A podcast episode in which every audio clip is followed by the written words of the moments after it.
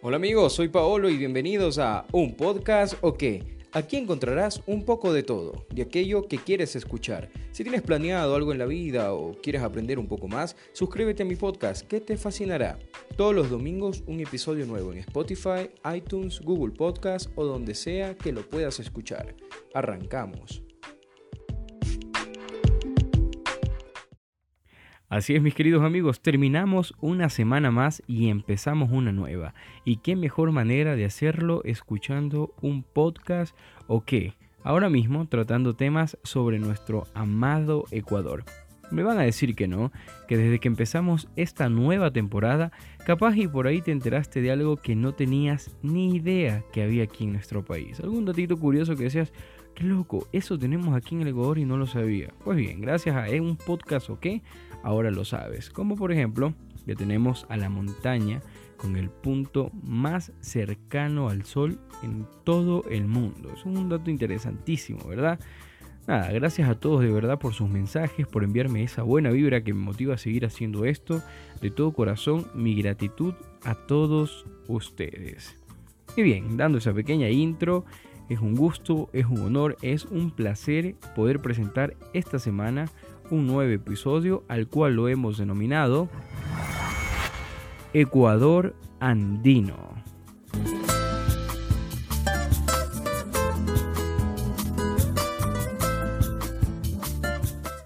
Posiblemente la región con la que más contacto he tenido durante los últimos años. Muy bien saben ustedes que desde que empecé la universidad, pues me he venido a vivir a una de sus ciudades y es nada más y nada menos que la querida Cuenquita. Ya llevo unos 5 añitos viviendo aquí, no me ha decepcionado hasta el día de hoy, es una hermosa ciudad, está en constante progreso, en constante avance turístico, sus catedrales, es muy, muy, muy, muy hermoso. Pues nada, entrando ahora sí en detalles.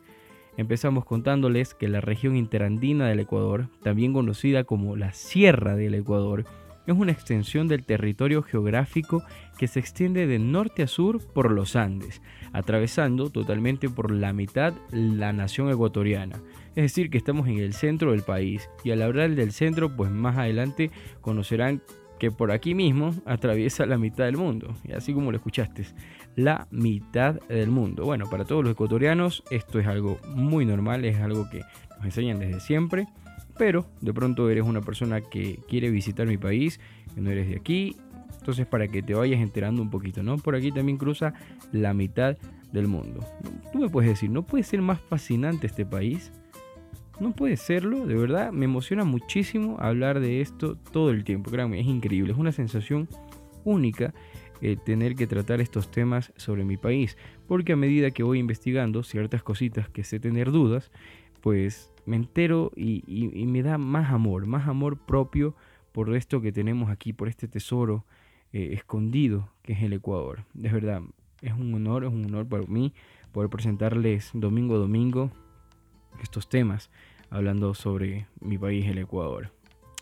Bien, la región andina, la región sierra del Ecuador se caracteriza por sus impresionantes elevaciones montañosas, volcanes y nevados, entre los más importantes está el Cotopaxi y el Chimborazo. Es popularmente conocida por presentar elevaciones variadas que van desde los 1500 metros sobre el nivel del mar hasta su punto más alto, que son 6310 metros sobre el nivel del mar, ubicado en la cúspide del Chimborazo. Pues los estudios afirman que si se mide desde el centro de la Tierra, el volcán Chimborazo supera con un poco más de 2 metros al monte Everest, que actualmente es conocido como la montaña más alta del mundo. Interesante, ¿verdad? Pues nada, los invito a conocer más de este tema y por favor háganme saber sus conclusiones a través de los comentarios. Si es más alta, tal vez no, tienen de pronto otro punto de vista, quizás nos hizo bien, bueno, tenemos de todo, así que puede ser eh, que ustedes tengan algún otro concepto, son libres de poder comentar aquí abajito todo lo que ustedes gusten y lo podemos ir debatiendo. Hoy en día, la región interandina del Ecuador comprende una gran división no solo geográfica y climática, sino también administrativa. Los territorios de aproximadamente 10 provincias se dividen a lo largo de esta sierra y en ella encontramos ciudades tan populares de gran importancia como Cuenca, lugar donde yo estoy viviendo ahora mismo, y la capital nacional, Quito, lugar donde se encuentra el Palacio de Carondelet. Bueno, donde, donde pasa nuestro presidente, ¿no? Nuestro presi pasa ahí con su gabinete. Entonces desde ahí salen todas las reformas, todas las leyes, todas las cosas que van destinadas a nuestro país, ¿no?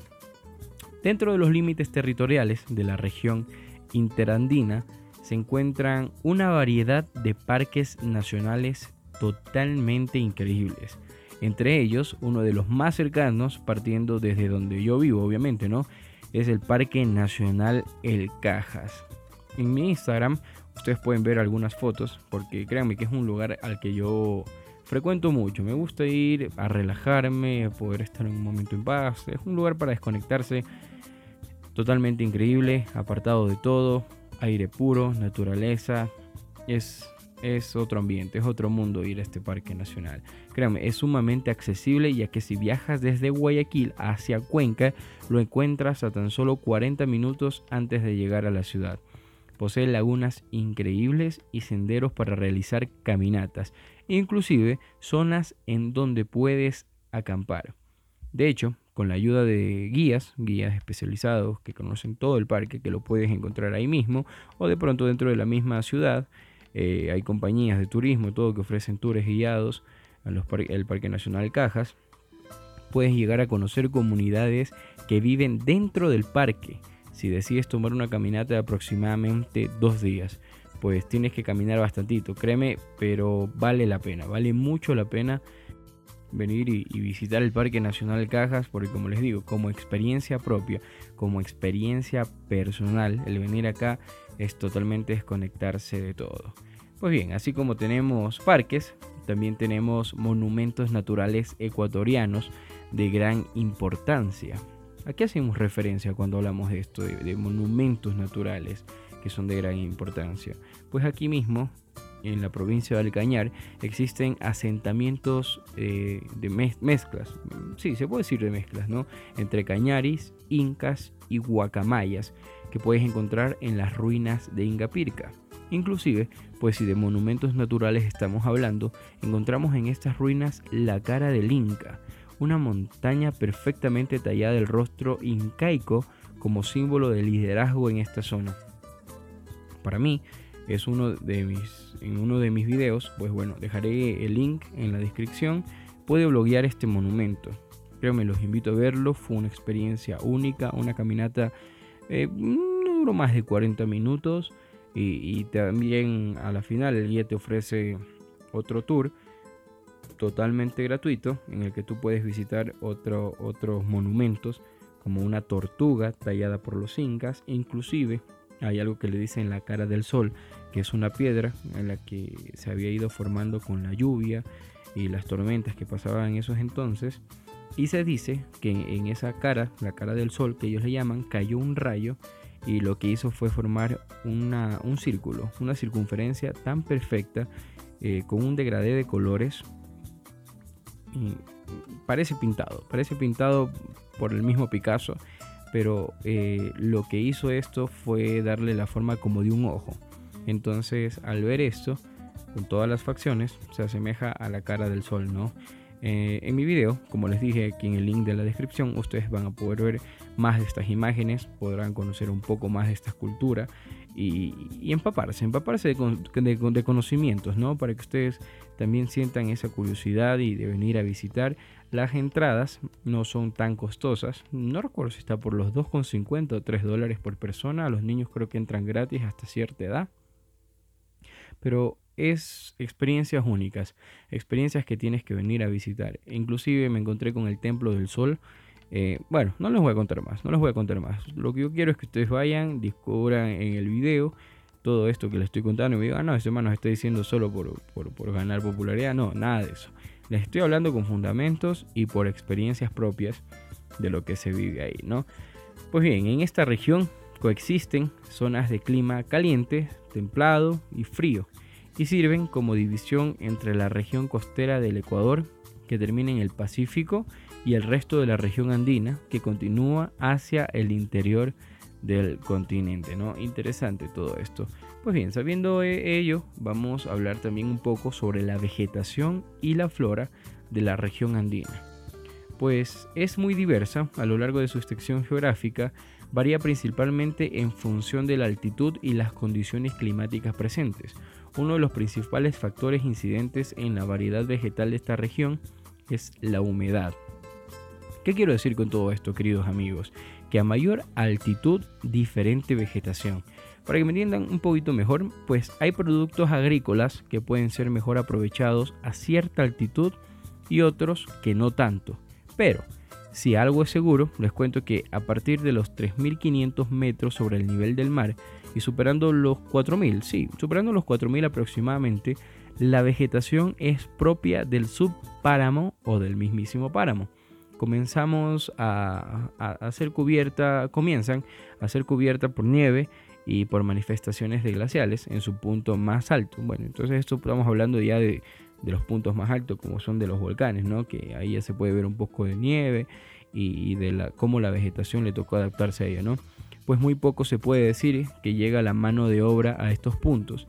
Como les dije, pues todo lo que nace y se mantiene es silvestre, o sea, es obra y gracia de la misma naturaleza, sabe conservarse, sobrevivir, adaptarse y seguir reproduciéndose a sí mismo, ¿no? Pues bien, hablando de altitudes, eh, quiero regresar un poco atrás y hablarles nuevamente del Taita Chimborazo. No se enojen, créanme, esta vez será de una persona que tiene un trabajo único en el mundo. Único. Ustedes van a decir, ¿cómo que es un trabajo único en el mundo? ¿Qué trabajo puede ser único en el mundo? ¿Cómo puede haber un...? Bueno. Y pues es conocido eh, eh, como el último hielero del Chimborazo. Así como le escuchan. Baltasar Ushka, que a sus 76 años le sigue dando duro contra el muro a este noble oficio de recolectar hielo y venderlo en el mercado de Riobamba. Baltasar tarda aproximadamente 5 horas en llegar a una mina de hielo que está en el mismo Chimborazo en 5 horas. Esto se encuentra a 4.500 metros de altitud por un camino empinado con intenso sol y fuertes vientos. No es que él va con un equipo totalmente de última tecnología, con oxígeno y con, el mejor carro para ir a traer. No, el señor Baltasar camina junto con su mula, llega a la mina, él mismo empieza a tallar, saca su, su cincel, saca su martillito y empieza a sacar la forma del hielito. Para eso luego subirlo al burro o a las bestias, le dicen aquí en el Ecuador, y de ahí empiezan a descender y lo empiezan a comercializar en el mercado de Riobamba. Antes, como un dato curioso, antes de la aparición de los famosos refrigeradores, de los famosos congeladores, que ustedes saben que eh, son ideales para poder mantener la calidad y la frescura de un producto, se utilizaba este hielo natural para refrigerar los alimentos y de esta forma no se dañen. Pues como les dije anteriormente, hoy por hoy este hielo se usa única y exclusivamente para hacer jugo de frutas o helados tradicionales. Algunas personas eh, los comerciantes como, tal de del, mercado le atribuyen propiedades curativas naturales. O sea, es un orgullo llegar a ese mercado y decirte, porque tú lo ves al hielo ahí, lo ves sobre una cama de pajas para que no se derrita tan rápido y tú lo ves y ves cómo de ahí mismo las personas, los comerciantes, eh, te empiezan a sacar los trozos de hielo y te lo empiezan a mezclar con tu jugo. Es, es algo loco, es una experiencia única, ¿no? Y bueno, y, diversos medios internacionales eh, han difundido su historia de Baltasar. Entre ellos, el Instituto Mexicano de Líderes de Excelencia le otorgó el título de Doctor Honoris Causa en noviembre de 2017. Y su trabajo se ha convertido en un atractivo turístico que le, permite mejorar sus ingresos económicos. Pues hoy por hoy, eh, don Baltasar es toda una celebridad aquí en el Ecuador. Créanme, en Tren Ecuador existe la ruta del tren del hielo, en donde una de sus paradas obligatorias es donde reposa Baltasar. Pues tú puedes llegar ahí, bajarte, conversar con él y créeme que él sentirás el calor humano que solo él te lo puede dar. Increíble, ¿no? Increíble conocer cómo hay una sola persona en el mundo que se dedica a este noble oficio de la recolección de hielo, ¿no? Y todavía de un volcán a 4000 500 metros de, altura, sin equipo, sin nada, ¿no? Lo, que hace, ¿no? La habilidad. Eh, bueno, y ya que mencionamos Tren Ecuador, pues también quiero mencionarles, yo mismo, eh, que tenemos aventuras que contar, ¿no? Pues de, de, este tren. Pues uno de mis viajes fue precisamente subirme en estas locomotoras históricas que tiene el Ecuador y conocer la fascinante ruta del tren de la nariz del diablo, o también conocida como la ruta del tren más difícil del mundo. Bueno, para que me entiendan un poquito mejor, también les dejaré en la descripción el link directo a mi video en el canal de esta experiencia. Sube un video completo eh, sobre mi experiencia de, en Alausí, del tren de la nariz del diablo, ¿no? Qué fascinante, qué fascinante escuchar todo esto en una sola región, ¿no les parece? A ver, tanto hablamos de una persona que tiene un único oficio en el mundo, de la ruta más peligrosa, de la montaña más alta del mundo. Créanme, falta muchísimo por conocer. El tiempo aquí es nuestro mayor enemigo en este programa, pero intento hacer lo que más puedo para que ustedes puedan disfrutar y viajar a través de mi canal. Es algo que me gusta y que disfruto haciéndolo domingo a domingo para todos ustedes. Pues nada, ahora sí vamos hablando un poquito de la fauna de la región andina. Al igual que la vegetación, la diversidad y presencia de especies animales a lo largo de la sierra ecuatoriana varían de igual forma según la altitud y las condiciones climáticas en las que habiten. Las zonas más bajas y que presentan actividades agrícolas suelen ser el hábitat más común de animales domésticos como los perritos, las gallinas, el ganado vacuno, principalmente ellos, ¿no? Y a medida que tú vas ascendiendo se pueden encontrar otras especies de ganado como las ovejas, las cabras, las llamas y al igual que una presencia de reptiles y serpientes. ¿Por qué? ¿Por qué? ¿Por qué? ¿Por, qué siempre tiene que haber serpientes? Cielo santo. No entiendo, no entiendo. Pero bueno, a mayor altura se suele divisar llamas y aves como mirlos o los buitres, así como también el popular cóndor, icono animal andino. Está en nuestro escudo, lo llevamos en nuestro corazón. Lamentablemente, este animalito, esta ave tan hermosa, se encuentra en peligro de extinción ya varios años. Eh, muchas empresas, muchas personas están tratando de que esto no ocurra, pero bueno, es algo triste pero muy cierto, ¿no? Aún en pleno 2020 existe la caza ilegal que busca y mata a este majestuoso cóndor. Es algo que pasó a una reforma del Código Integral Penal eh, y nada, que te encuentren cazando un cóndor y lástima que lo hayas matado, sé que te cobran una multa bastante fuerte y además de eso conlleva la cárcel. Es muy poco, es muy poco, porque es un ave tan hermoso, tan majestuoso, tan noble. Y no, no, no. Eso ya queda, bueno, a conciencia de, todas estas personas malintencionadas, ignorantes, que se dedican a esto por diversión. Pero bueno, no es casualidad que en esta región cuente con la industria turística más desarrollada del Ecuador, la cual te ofrece toda clases de alojamientos, opciones culinarias, oportunidades de compras y festivales culturales, todos fácilmente accesibles. Así es esto, así es la región andina. Todo accesible. Bueno, no solo la región andina, todo el país. Todo el país es para disfrutarlo totalmente con costos extremadamente bajos. Y bueno, además de todo, de todo lo anterior, están las ciudades de Quito. Sí, otra vez Quito. Cuenca, yo paso, Cotopaxi, Otavalo y Baños, considerado como las mecas de los viajeros, no solo de la sierra, sino de todo el Ecuador pues estas ciudades ofrecen una infraestructura turística muy desarrollada, por lo que es posible encontrar en ellas una amplia selección de restaurantes, hoteles y actividades en general que realiza el turista tanto local como el extranjero, pues tú podrás elegir entre una suite de lujo en una hacienda de 400 años de antigüedad y un hostal para mochileros por 5 dólares la noche. Imagínate la diferencia, ¿no? puedes eh, diferenciar entre comer una pizza vegetariana una noche y a la siguiente puedes comerte un cuy asado, que es un platillo icónico de la sierra ecuatoriana. Y como mencioné, baños de agua santa, lo dije en un principio, pues dejaré otro link en la descripción de mi visita a este paraíso escondido. El video, créanme, está brutal, pero nada comparado con lo que se vive ahí mismo, ¿no?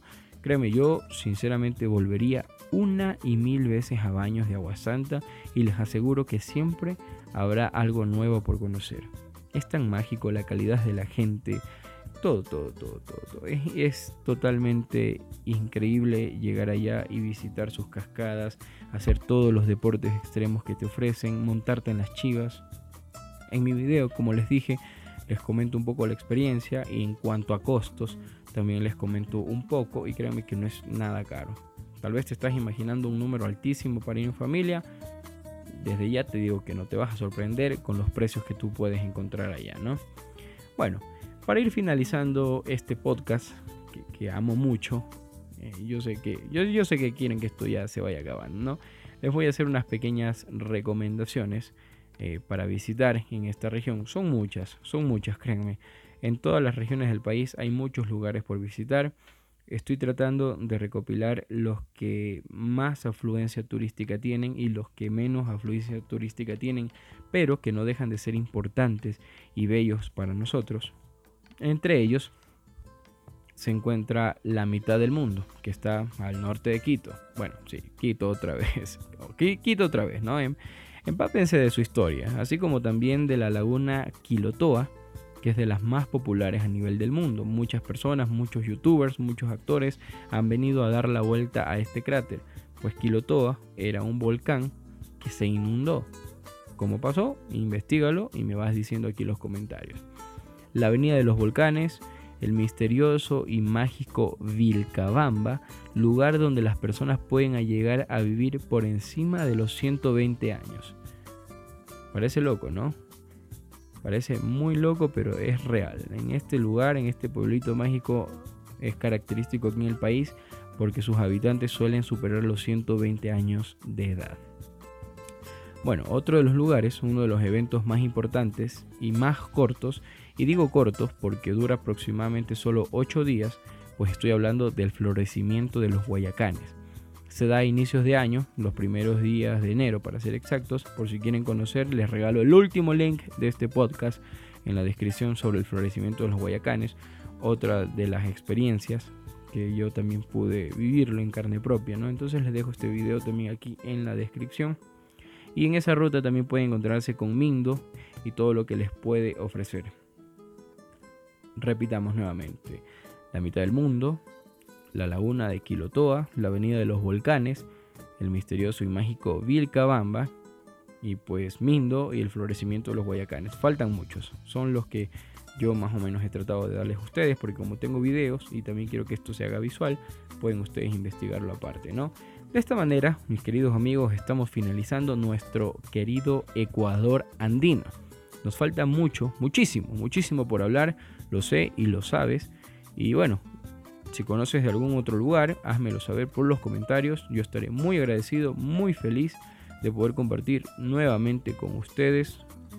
Den like a este videocast importantísimo. Es importantísimo que se suscriban. Al hacerlo, podrás recibir notificaciones de los nuevos contenidos en el canal y en las diferentes plataformas. De mi parte ha sido un gusto, un placer enorme poder haber compartido con ustedes Ecuador Andino. Es un placer y nos vemos la próxima semana con otro episodio más de Un Podcast OK. Chao, chao. Y esto fue un podcast OK. Te invito a compartir este episodio con tus amigos y si no has escuchado los anteriores, pues también te invito a hacerlo. Sígueme en mis redes en Facebook y YouTube como Vamos Paolo, Instagram como Anthony-Paolo. No olvides suscribirte y nos vemos el próximo domingo con un episodio más de Un Podcast OK.